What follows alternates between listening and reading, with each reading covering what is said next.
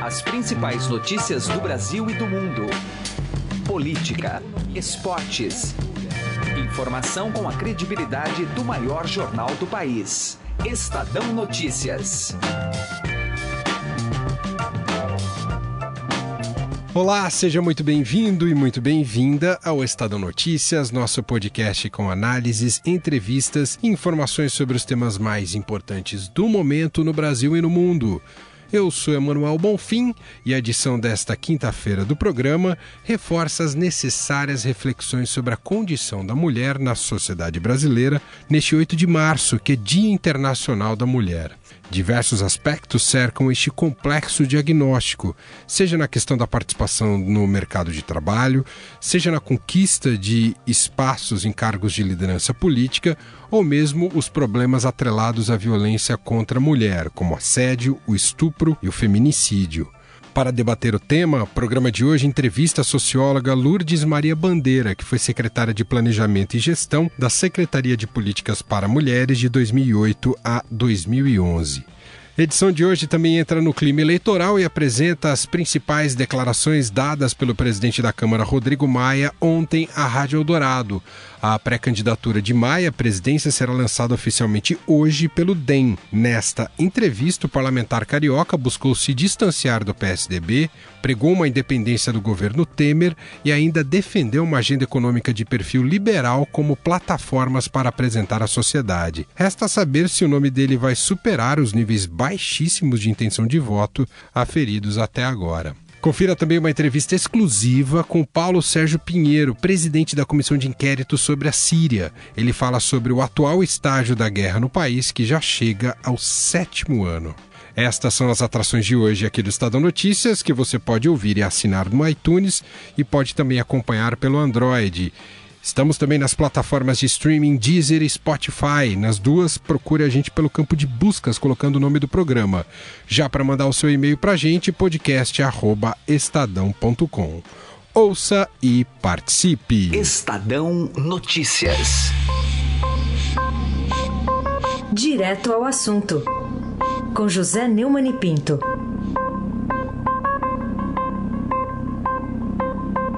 A condenação de Aldemir Bendini, ex-presidente da Petrobras e do Banco do Brasil, pelo juiz Sérgio Moro a 11 anos de cadeia, acusado de ter recebido 3 milhões eh, de reais da Odebrecht, é simbólica por tudo que ela representa. Em primeiro lugar, o Banco do Brasil é uma instituição bicentenária, tem uma história muito bonita e foi literalmente estragada por essa gente do PT que nomeou um funcionário, né? Tido como exemplar, que era o Bendini. Segundo lugar, porque ele foi para a Petrobras como uma tentativa feita por Dilma Rousseff de limpar a empresa que tinha passado é, pela gestão de sua amigona, Graça Foster. E foi de um para o outro insistindo em pedir propina à Odebrecht, como contou o próprio Marcelo e, e também contaram outros executivos daquela empreiteira. O Bendini é um bom exemplo de que Dilma, ao contrário do que prega, não é nenhuma santa. A Dilma tinha pessoas em que ela confiava e que não mereciam confiança nenhuma. Só isso já pode, digamos, pôr em discussão essa tentativa que ela vai de ser limpa só porque não tem conta no exterior, pelo menos até agora a descoberta, né? É, essa é uma das importâncias simbólicas dessa prisão, né? Dessa condenação, porque na verdade não há nada que se recupere, não há nada que se salve dessa turma que assaltou todos os cofres da República. José Neumann Pinto, direto ao assunto. Estadão Notícias.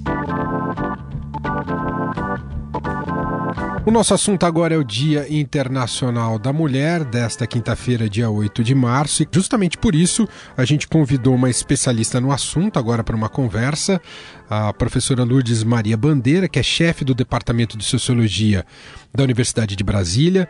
Ela foi secretária de Planejamento e Gestão da Secretaria de Política pra, para as Mulheres de fevereiro de 2008 a janeiro de 2011. Professora Lourdes, obrigado por nos atender. Tudo bem com a senhora? Tudo bem, agradeço o convite para conversar com os seus ouvintes.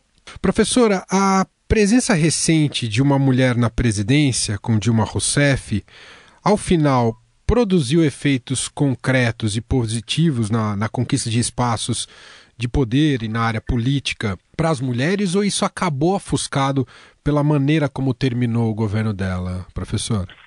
É, sem dúvida que a presença da mulher, de uma mulher na presidência, considerando que foi a primeira vez é? e que ela exerceu o um mandato e quase e ficou reeleita para o segundo mandato, foi um fato muito importante para as mulheres, porque isso mostra que as mulheres podem necessariamente galgar não só postos intermediários, mas também postos mais elevados.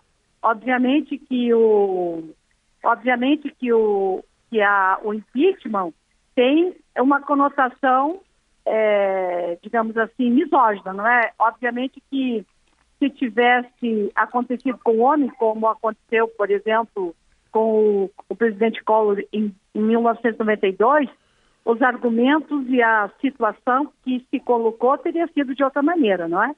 é há sim uma, uma sociedade ainda que tem uma dose de, ao nível simbólico muito forte é, de sexismo e de machismo e que tem, é, não explícita, mas implicitamente, uma rejeição muito grande às mulheres. Não é? Sobretudo quando ela declarou que ela gostaria de ser chamada presidenta, todas as reações que tiveram. Por que não poderia? Né? Se ela é uma mulher, por que não poderia ser nomeada no feminino?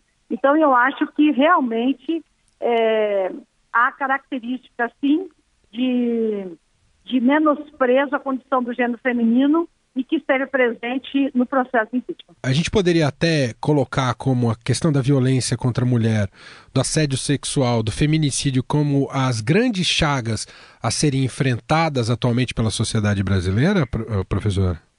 Sim, você tem toda a razão ao afirmar isso. Por quê?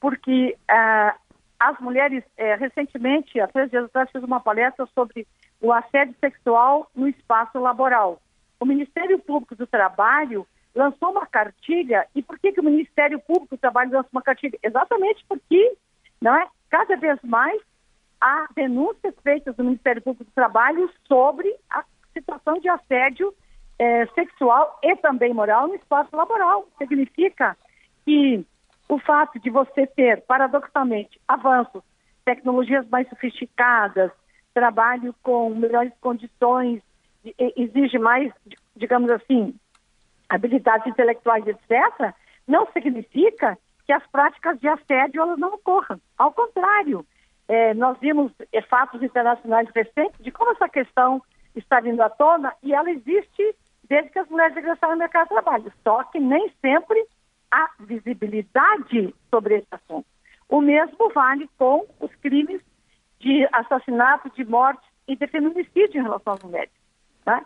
Desde que as mulheres é, existem, sempre houve violência das mulheres, só que com intensidade maior nos últimos, no, no, último século, na passagem do século XX é, para o século XXI, meados do século passado, né?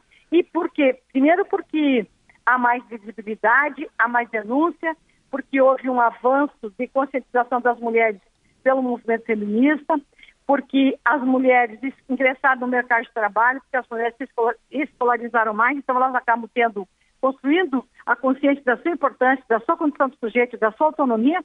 Isso tudo faz com que haja mais denúncias.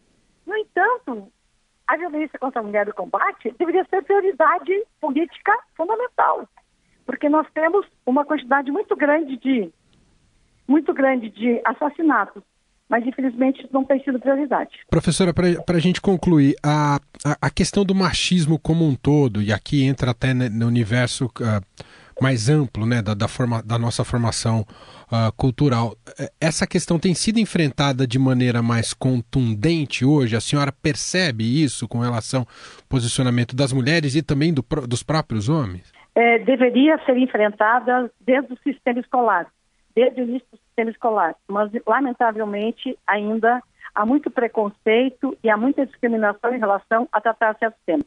E vou te dar um exemplo importante para a gente concluir. O, o, o plano, plano Nacional de Educação, discutido pelo Ministério Público, pelo Ministério da Educação e aprovado no Congresso Nacional, o Congresso Nacional, com deputados profundamente conservadores, tradicionais e, eu diria, até misóginos, grande parte misóginos, retiraram a questão de gênero, é, a perspectiva de gênero do plano.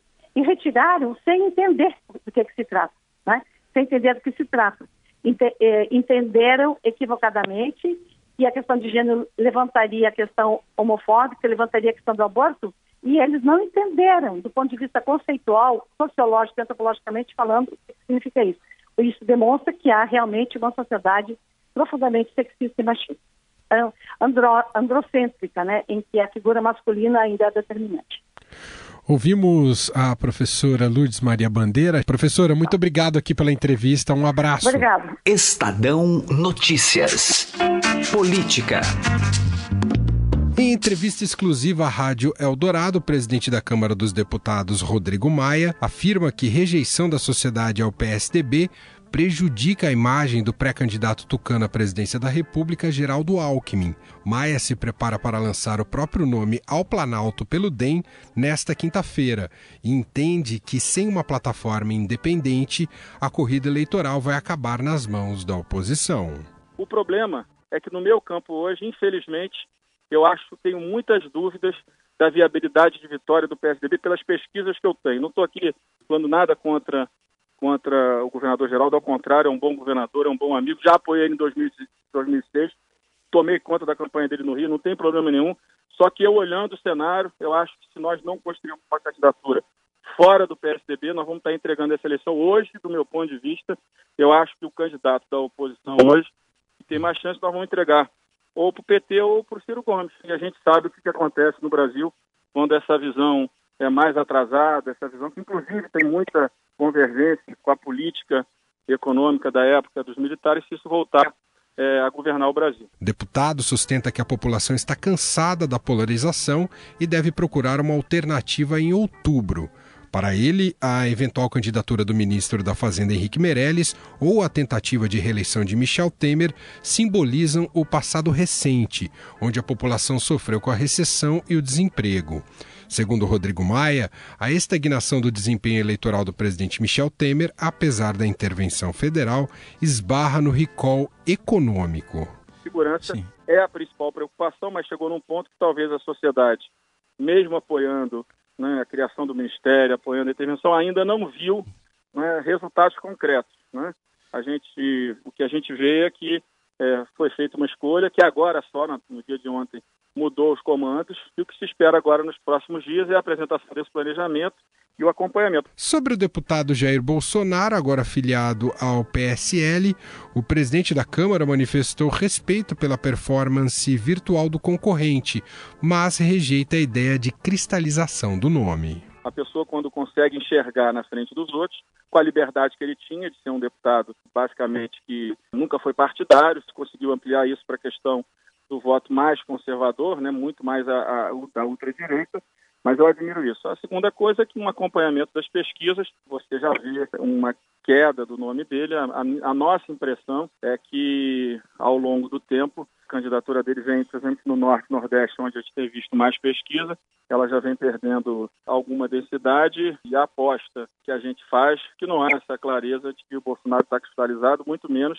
que estará no segundo turno de qualquer jeito. Rodrigo Maia também criticou o alto comprometimento do orçamento federal com despesas correntes, sobretudo com benefícios previdenciários e também os privilégios de corporações públicas e do setor privado, como as desonerações que não trazem resultados efetivos. Em entrevista ao programa Conexão Estadão, o líder do PSDB na Câmara, deputado Nilson Leitão, afirmou que a fala do presidente da casa, Rodrigo Maia, à Rádio Dourado, vem no momento em que ele precisa colocar sua candidatura no cenário, mas que o parlamentar deveria ter evitado a frase de exclusão. Não, eu não tenho dúvida na vitória de ninguém. Eu acredito que todo mundo tem direito aí a se atirar a uma disputa importante como essa. E todos têm capacidade de governar o Brasil. Ninguém é menos capaz, ninguém é mais ou menos inteligente do que ninguém. Todo mundo aí tem a sua capacidade. Mas eu acredito que a fala do Rodrigo Maia é justamente o momento em que ele precisa colocar sua candidatura. E a primeira pergunta que todo jornalista vai fazer ao Rodrigo Maia é como ficará o PSDB. Ele precisa fazer algo. Eu não falaria nenhuma frase de exclusão se eu fosse do DEM. Eu acho, não concordo com o que o Rodrigo falou, mas também não posso aqui desrespeitá-lo pela sua opinião. Estadão Notícias. Destaques internacionais. A ONU pede uma nova investigação sobre possíveis crimes de guerra no conflito da Síria, que completa sete anos neste mês. O trabalho é coordenado pelo brasileiro Paulo Sérgio Pinheiro, que, direto de Genebra, na Suíça, conversou com Raíssen Abac e Carolina Ercolim. Vamos ouvir. Uma resolução do Conselho de Direitos Humanos da ONU pede uma nova investigação sobre ataques que vêm ocorrendo na Síria, mais precisamente sobre os que ocorreram na região conhecida como Guta Oriental, que fica no leste da capital Damasco. E nós estamos em contato neste momento com o presidente da Comissão de Inquérito da ONU sobre a Síria, que é o brasileiro, o diplomata brasileiro Paulo Sérgio Pinheiro. Uh, professor, eu queria inicialmente que o senhor nos falasse desse trabalho, esse novo trabalho que o senhor vai conduzir, como é que vai ser? Olha, na, na verdade, uh, a nossa comissão uh, já dura quase sete anos. Nos 15 relatórios que nós já publicamos para o Conselho de Direitos Humanos, eh, nós tratamos dessa, dessa situação, dessa região, porque faz cinco anos que ela é submetida a um cerco por parte da, das forças do governo. A questão é que, uh, recentemente, essa situação se agravou por causa de, uh, dos ataques por parte do governo e as suas forças aliadas e também ah, os ataques dos grupos armados a Damasco, que fica ah, muito perto. Essa, essa região é uma, é uma região agrícola, ah, perto da localização que você já falou, ah, perto de Damasco. O que o Conselho resolveu foi nos pedir um relatório específico uh, sobre essa crise atualmente. Mas a, a, a, essa crise é muito semelhante a outras cidades, outras regiões uh, da Síria. A questão é que, por causa dessa escalada uh, de ataques aéreos, por exemplo, a, a região ela ficou mais uh, em perspectiva na, no debate internacional. Por quê? Porque, ah, eh, sem entrar muito em detalhe, há alguns meses houve um acordo entre a Turquia, o Irã e a Federação Russa de ah, desescalar né, ah, o conflito em várias áreas. E um uma das áreas de desescalada do conflito é justamente essa região do Alguta. Mas, ao contrário, o que nós estamos vendo é uma reescalada e não uma, uma diminuição da, dos ataques aéreos. É esse, então, nós vamos ter que fazer para junho um relatório. É uma questão complicada porque o governo da Síria impede a nossa entrada no território, mas isso não quer dizer que eu não vou preparar o relatório. Hum. Tudo se torna difícil. A gente tem que usar satélite, tem que usar uh, depoimentos uh, tomados diretamente através de vários meios é, da Síria, testemunhas que podem sair e falar, relatórios de várias agências da ONU. Então, não é uma coisa fácil, mas é, nós vamos ter que apresentar. Esse relatório que o senhor é, já está produzindo é, classifica esse cerco ao reduto rebelde aí como um crime de guerra já? Não, não. É, é, vamos devagar dor. Uhum. Ali, aliás, quer dizer, claro que essa, essa, esses cercos uh, que, uh, que persistem em várias uh, regiões, várias cidades na, na Síria, é, são uma violação do, do, direito internacional humanitário, não há a menor, e de direitos humanos também. Ah, para a entrevista, para nossa conversa não ser, não ser tão deprimente, ah, pela primeira vez depois de novembro, ontem, a, a ONU foi capaz de enviar um, um comboio humanitário. Ah, essa notícia é animadora, mas também 70% do material encaminhado, por exemplo, pela Organização Mundial de Saúde, é, dizendo respeito a, a, tratamento de vítimas do conflito, traumas, etc., o governo sírio não deixou entrar. 70%? 30%, 30% somente do que estava no comboio entrou. Mas, de qualquer maneira, foi uma, uma brecha uh, no cerco por causa uh, da. Vocês souberam que houve uma, uma resolução da, do Conselho de Segurança, unânime, porque se houvesse algum dos membros permanentes uh, tivesse votado contra, não haveria resolução, justamente clamando por esse acesso humanitário. Eu acho que isso vai persistir. Eu não quero fazer jogo do contente, mas foi, uma, foi um acontecimento importante esse ontem esse comboio, mesmo com problemas, ter conseguido chegar ao interior da região.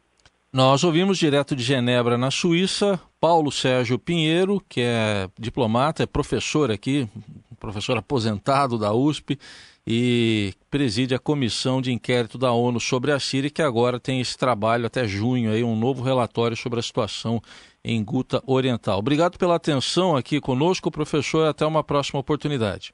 Eu é que agradeço a vocês. Até logo.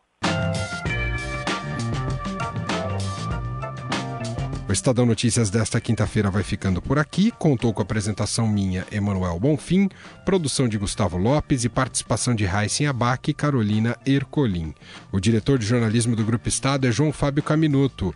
De segunda a sexta-feira, uma nova edição deste podcast é publicada. Tem tudo no blog Estadão Podcasts. Estamos também presentes na Deezer, onde você pode procurar por este e outros podcasts do Estadão. E mande seu comentário e sugestão para o nosso e-mail podcast@estadão.com. Um abraço, uma excelente quinta-feira para você e até mais. Estadão Notícias.